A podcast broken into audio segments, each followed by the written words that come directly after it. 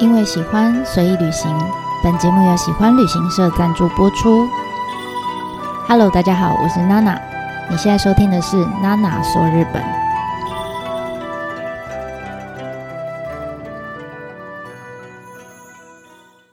Hello，大家好，我是娜娜。还记得吗？我们在一开始。最一开始介绍濑户内国际艺术季的时候啊，我就曾经把整个艺术季比喻成一个班级。那其中呢，每一个小岛就会是一个学生嘛。所以在其实，在艺术季启动之前，就有一定的、相当的基础的这个指导哈。所以他的经验当然就变成大家开始效法跟模仿的对象。所以我就把它称为是这个班级里面的小班长。那其次呢，就是以这个产业遗迹加上。三岛由纪夫为主题的这个副班长，那这个主题我我个人觉得是有点呛辣了哈，不是很很那个甜甜的、很可爱的主题，所以我就把它命名为呛辣副班长啊，就我绝对不会是因为全岛婆婆的关系哈。那于是呢，就这样，他也跟着这个小班长的步伐，开始依照自己的特性，然后发展出跟指导有一些不一样形态的美术馆跟家计划的内容。那这一次开始呢，我们要介绍给大家认识的是另外一个啊，是一个个性非常自律，然后非常有原则、是非分明的。你看有这样个性的人，是不是应该就要拿来当风纪股长？哈，这样的一个小岛呢，我们叫做离岛。那为什么我会这么形容它呢？等一下，我们就来看看到底在艺术季开始之前的离岛呢，经历过哪些事情，应该就可以知道原因了哈。那在开始之前呢，其实我想要先跟大家讲一下这个“离岛”，“离岛”的“离”怎么写？它就是礼貌的“礼”的右手边啦。那但是接下来呢，我都会念它叫做“丰岛”。为什么呢？因为大家应该有听过 Toyota 吧？Toyota 它其实写成汉字就是“李田”，但是我们都会叫它“丰田”嘛，对不对？所以我们还是以大家比较习惯的念法来称呼它。所以下面我就直接念丰岛，大家知道我在讲哪一个岛，这样就好了。好，那这个丰岛它就当然也是在濑户内海上的一个小岛，它的面积呢大概十四点五平方公里。什么概念呢？大概就是比我们的绿岛再小一些。好，如果你是骑脚踏车，当然啦，电动的哈，因为它上面高高低低的。如果你是骑呃电动脚踏车，这样绕一圈。大约十二公里，好，所以只大概只需要一点五个小时就可以绕完一圈了。而且呢，这个岛上目前呢，它的居民大概不到八百个人，所以真的其实跟我觉得跟绿岛还蛮像的感觉。绿岛也是我们都会骑那个摩托车去绕一绕一圈嘛。那这个在濑户内海上面的小岛，其实它跟直岛很像哈。我说很像是地理。呃，条件环自然环境上面的条件还蛮像的，就在这么多的小岛里面，它跟直岛一样，算是少数有呃很丰富的涌泉哈，有干净水源的一个岛，所以它不需要像很多岛，它其实在自然资源上面是比较匮乏的，就不得不必须依靠采石业啦，或者是一些近代的重工业为生哈。那当然。呃，岛上最基本的几乎啦，所有的小岛都会有渔业嘛。那除了渔业之外，丰岛上面其实他们呃还可以呃种自己的稻米啦、橄榄啊，或者是呃柑橘啊、柠檬这种就是柑橘类的东西，还有草莓呀，好等等各式各样的蔬果。而且曾经呢，在呃很久以前，它曾经还有乳牛，好，所以他们会产牛奶。但是你就想，它其实是拥有很多这样子很丰富的天然资源，所以呢，大家就把它称为叫丰饶之岛，哈，就丰岛嘛。那曾经也因为产牛奶，所以就被称为是牛奶之岛。所以光想就觉得，哎，这个岛很可爱，哈，上面有很多呃丰富的物产，也有牛奶这样。而且同时呢，在这个丰岛上面，其实它算是你要想哈，它岛通常都是矮矮的，顶多就是个丘陵这样。那其实这个岛上。稍微有一个高山，哈，这高山也不高啦，大概海拔三百多公尺。可是相较于其他岛，它已经算是高山了。它是一个有山的岛屿。那再加上呢，当然岛屿上也是有一一部分是采石业哈，所以他们其实有盛产风岛石，所以他们岛上的民众呢，就用风岛石把它围成一层一层一层，把它修建成像阶梯形状的田哈。那阶梯形状我们就叫梯田嘛。所以你通常我们之前在介绍大地艺术季的时候，你你比较可以想象哦，OK，有梯田的景观在那边出现是。嗯，没没什么意外，但是你很难想象，你可以在岛上哈，在濑户内的岛上看到一个有梯田的小岛哈，这种景观还蛮有趣的。所以啊，现在我们只要提到说啊，岛上有梯田的地方，大家很多就直觉就会想到丰岛。那我们这样子大概介绍一下丰岛以前是这么美，然后又这么有特色，但是但是，曾经有这么一段时间。日本人想到这里，想到的不是梯田，想到的也不是什么牛奶，也不是想到柑橘的那些呃农作物，他们想到的是另外一个称号，叫做“垃圾岛”，就是直觉就觉得啊，就是不干净，然后有很多垃圾，有受到污染，这样就有点像是很多人现，即使到现在。哪怕是三一一地震已经过了十年又多一些了哈，可是大家不管是外国人或者是日本人自己本身，也也多少还有一些这样的嗯歧视，或是你们说歧视啊恐惧存在，就是大家听到东北来的。农产品啊，或者是渔获的时候，大家还是会觉得哇，这个东西里面会不会有毒，就有辐射这样子。所以呃，真的很像我们上面在讲全岛的时候提到的那个动画，叫《全知岛》，真的跟那个动画很像哈。但《全知岛》里面讲的不是全岛，反而我觉得风岛更是像动画里面的那个乐色岛的真真岛版，人家是真人版还是真岛版？那现尤其是现在，我们去濑户内艺术季的人，真的很难想象他曾经，呃，过去出现过这样像乐色掩埋场一样很很糟糕的画面。那究竟为什么会这样呢？故事是这样的哈，大概呃一九六零年代，我们先往前推，大概六七十年前哈，那个时候的丰岛，应该说那个时候的日本啊，其实你可以想象，它就像一台就是。一直不惯不断往前冲的一台车，不管发生什么事情，他就是只要往前冲，要拼第一名就对了。那所以在这样子的状况之下，就在这样的年代底下，那个时候日本只求经济发展，一直这样冲冲冲冲冲冲冲冲到大概到一九九零年代，呃，经济泡沫化之后，才算是慢慢停下来。现在甚至有点斗退路的感觉，对不对？那但是你要想，六七十年前那个时候的。呃，濑户内海上面的所有的小岛，其实都很像他们的呃产业，主要产业就是不断的把岛上的石头、岛上的这些含含有石英含成分的这些土壤，不断的挖挖挖挖挖，然后用船这样一船一船的运到日本各地去，去提供各式各样的产业需求这样子。那其中在丰岛这边的话，呃，现在我们去艺术机大部分啦。你上岛之后呢，会去看的地方都是比较在东边，可是其实，在呃丰岛的西边，比较靠西北边的地方，其实原本有一片很漂亮的呃白沙滩，你就想它就是有点像海水浴场那样子的感觉，然后旁边是一一整片的松树树林这样。那那边呢，就在那个时期就被挖了一个大洞啊，然后开始有土壤流失啊等等的问题。不过那时候也是因为那个年代的关系，所以其实大家就不以为意，就想说没关系，只要让这日本这台车可以继续往前冲就好了。那也在也因为这样子的风潮哈，所以你知道这个被挖挖了一个大洞的岛，想说哎，那是不是后来有些人哎会比较有觉醒的人哈，就是不是要来把它。嗯，怎么样做一个修复啊？等等，没有哈。接着来的人呢，反而是这个嗯，要怎么讲？非法的业者哈，他们就看上了这块地，然后就想说，哎，那不然反正这里就挖了一个洞，我就来把这边呢当成一个非法废弃物的掩埋场来使用。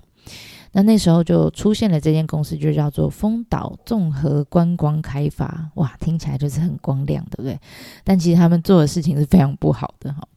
他们在一九七五年呢，就呃向这个香川县的县政府就提出了申请，说他们要在丰岛设置一个有害废弃物的处理厂。那当然，他们说辞就是说我们会把它用的很干净啊，我们是要做资源回收，我们要做的是对这个环境好的事情。好，我们要把这些垃圾处理好，再再做适当的这个仪仪器这样子。那当然，你想看，你如果是住在丰岛上面的居民，你一定是很不爽啊。你想为什么为什么垃圾要运到我们岛上这样？而且也很害怕它没有好好的处理，那这个岛不就完了吗？所以几乎啦，那个时候整个岛的民众，他们就呃，整个岛岛民，他们就一起联名提出抗议，甚至呢，还有大概呃，他们集结了一半以上的岛民一起。你要想，他们全部出动哦，搭大船、小船，或者是自己的租来的船，哈，各式各样就包船，全部一起冲到了这个香川县的县厅，去提出抗议来。那看到这一幕的业者，当然也就哎觉得好像不太妙哈，那也没有太嚣张，就就马上改口哈，就跟这个香川县厅县政府说，哎，不然这样好了好了，我我我这块地我不拿来处理有害废弃物哈，我要做呃土壤改良剂哈，我要来做这个东西来卖。那我要做土壤改良剂的时候，我就需要蚯蚓好，所以我把这边当成。呃，蚯蚓的一个养殖场，这样总可以了吧？那为了养蚯蚓啊，我总需要一些动物的排泄物啦，呃，厨余呀、纸屑、木屑啊这种呃污泥类的废弃物。那这些都是我养蚯蚓的原料，这样总可以吧？好，我还是要把这些东西原料运来岛上，我才能做这个土壤改良剂啊。于是呢，乡村县县政府看了一看，想说，嗯。好啦，这个好像没有什么哈，对大自然的伤害没有太严重，在可以接受的范围哈，至少，所以呢，就让他申请通过了。那于是呢，这间公司呢就开始好开始啊，当然假装好，他是要做土壤改良剂。那真的到一九八三年的时候，这一间开发公司呢就开始呢。呃，一船一船偷偷的，应该说光明正大的，偷偷的把这个废金属啊、呃，塑胶啊、废油啊，或者是污泥啊、受污染的这些污泥等等各式各样的产业废弃物，而且是对人体有害的产业废弃物，就不断的运到丰岛上面。而且呢，当然会有岛民，当然会质疑啊，说你运来这些东西根本不是跟你当初说的不一样哈。那但是他们就不断的在废弃物的这个定义上面去做一些文章。总之呢，他们就是玩文字游戏啦，然后很巧妙的规避各式各样的这个法法规的限制。那所以那个时候他们就像大家应该有吃过千层蛋糕吧。他们就像做千层蛋糕一样，就是一层土一层废弃物，一层土一层废弃物，用这样子的方式，呃，把这些垃圾这样有害的垃圾掩埋起来。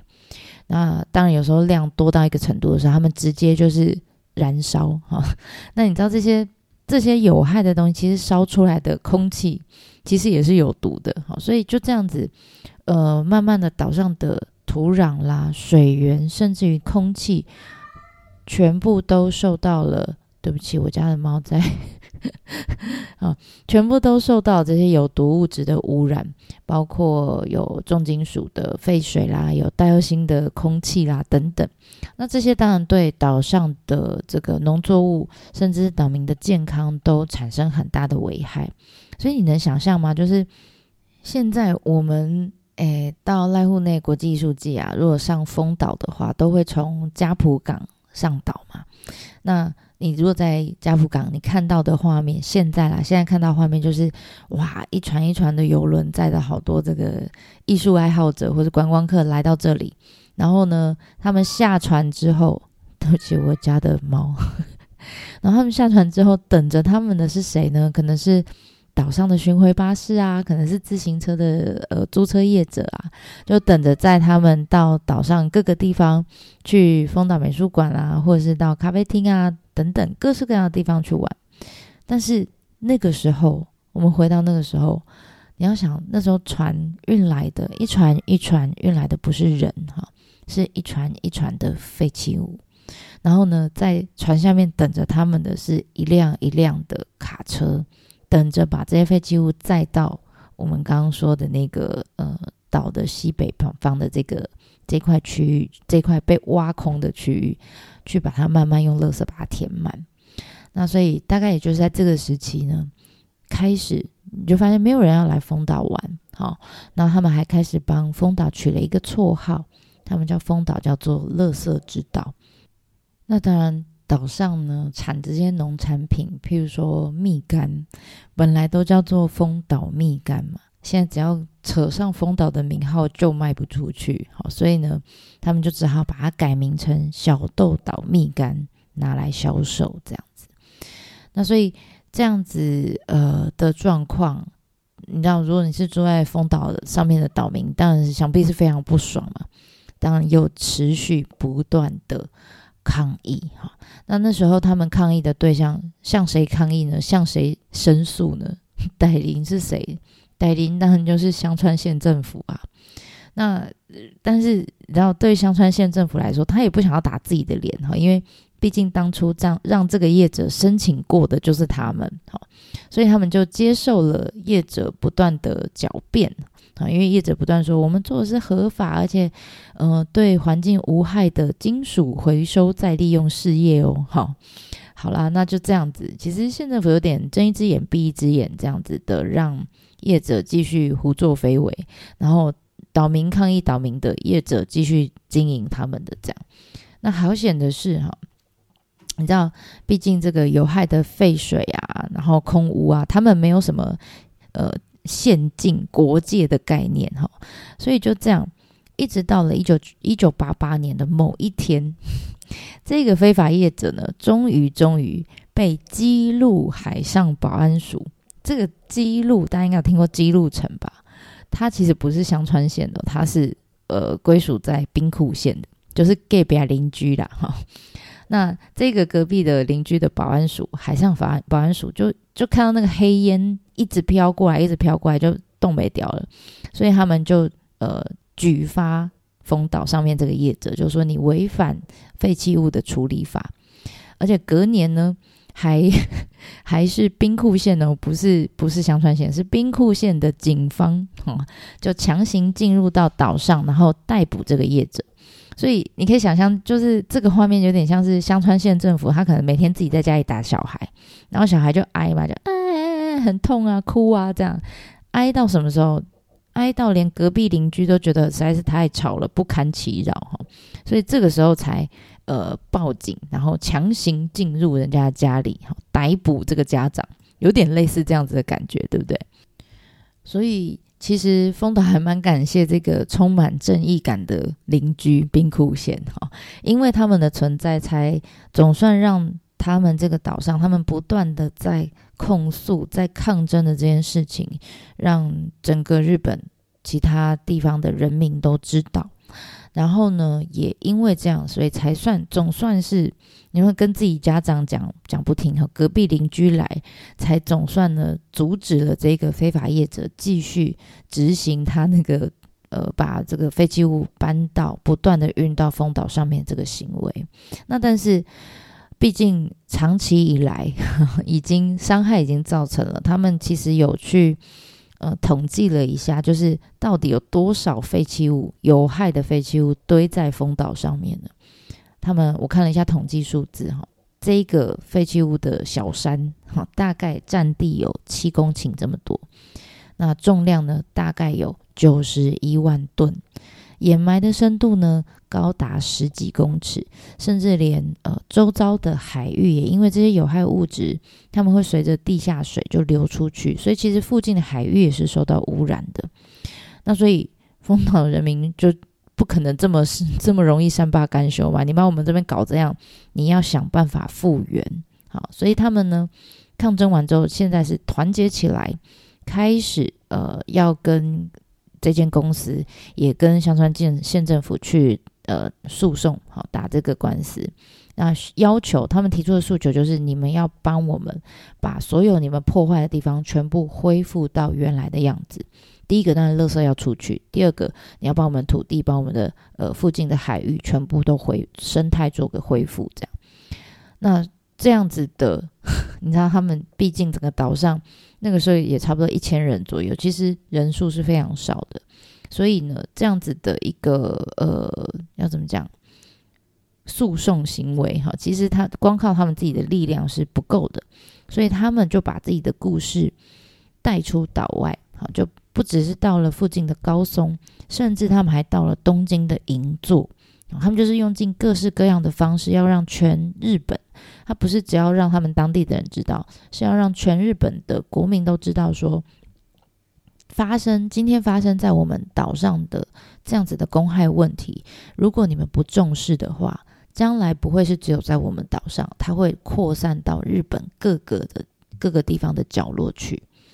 所以呢，就这样子，他们就不断的努力去告诉大家。那最后，他们收集到了呃，整个全日本总共三十万人，不简单呢。他们只有一千人左右，可是他们收集到全日本各地的三十万人的联署联名。向业者跟香川县政府提出要求，就说你们必须要把我们所有岛上的有害废弃物全部清除掉，然后用呃这个无害分解的方式等等，把它做一个妥善的处理。好，那因为经过这样子一连串的这个诉讼调停，其实拖得非常的久哈，算是一个长期抗战。总之呢，就这样一直到两千年。啊，那个时候的后来才上任的知事就是县长啊，叫曾国武纪。这个县长呢，才正式哈，正式跟呃，就是代表政府、代表这个业者这样，跟丰岛的岛民道歉啊，而且跟岛民也达成协议，说好，我们会在二零一六年以前把这些废弃物都做一个妥善的处理。那的确，两千年。道歉之后，两千零三年真的他们就开始，包括新建呃防水墙啊，就是怕这些有重金属含量的地下水继续持续的流到海水里面，然后也做一些水质净化的工程，然后用比较繁琐、比较安全的方式，把这些废弃物先运运离开丰岛，然后运到他们是运到直岛上面去做特殊的处理，就是无害的处理。跟焚化溶解等等，哈，那总之这样子的工程，这真的是大工程。从二零零三年开始，一直真的到二零一七年三月二十八号，十几年的时间哦。好，三月二十八号这一天，你的你可以想象，所有呃几乎香川县各大新闻媒体全部都来到丰岛，他们就拍下了这一幕，哈，就呃一群。丰岛的岛民，他们聚集在港口边，然后他们就一起对着一艘船在挥手，然后在流眼泪。那这艘船是什么？这艘船其实就是最后一辆、最后一艘载着有害废弃物的专用船离开。好，所以他们等于是目送最后一批有害废弃物离开丰岛。他们那个心里面的感动，我我光想，我我。我觉得我可以想象，哎，就是他们从可能年轻的时候一直奋斗到他们现在都老了，头发都白了，终于看到他们奋斗了一辈子，然后控诉了一辈子的事情，终于有一个圆满的落幕。好，所以其实他们，我觉得他们流下来的眼泪里面是，呃，有一部分是送给自己的。你知道，他们真的从开始抗争到现在这一刻，到二零一七年的那一天，总共。花了四十二年，很可怕，几乎是半个辈子都在坚持这件事情。所以我说，他们那个泪水有一部分是送给自己的，那另一部分呢，其实是帮那些呃当初一起奋斗的这些岛民们哈。其实有一些已经过世了，他们根本还来不及看到这一幕就过世了，所以他们是很激动的在挥着他们的手，然后好像就在跟那些已经过世的岛民说：“你们看。”我们办到了，我们的坚持。你们虽然走了，但是我们办到了，好，帮你们办到了。所以，嗯，这个故事我觉得我自己看过之后，其实我刚开始去封岛上的时候，我是不知道的啊。我当然也是听岛上的一些职工，他们提到有这个事件，那后来回去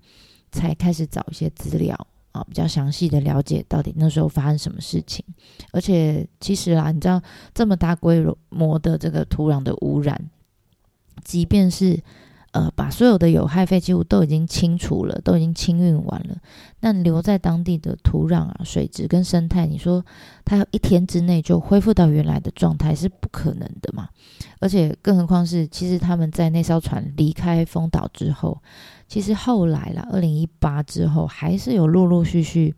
挖到一些残留在岛上的有害物质。所以，即便是到现在，他们岛上啊，丰岛上面也还在。持续的进行地下水的这个净化处理工程，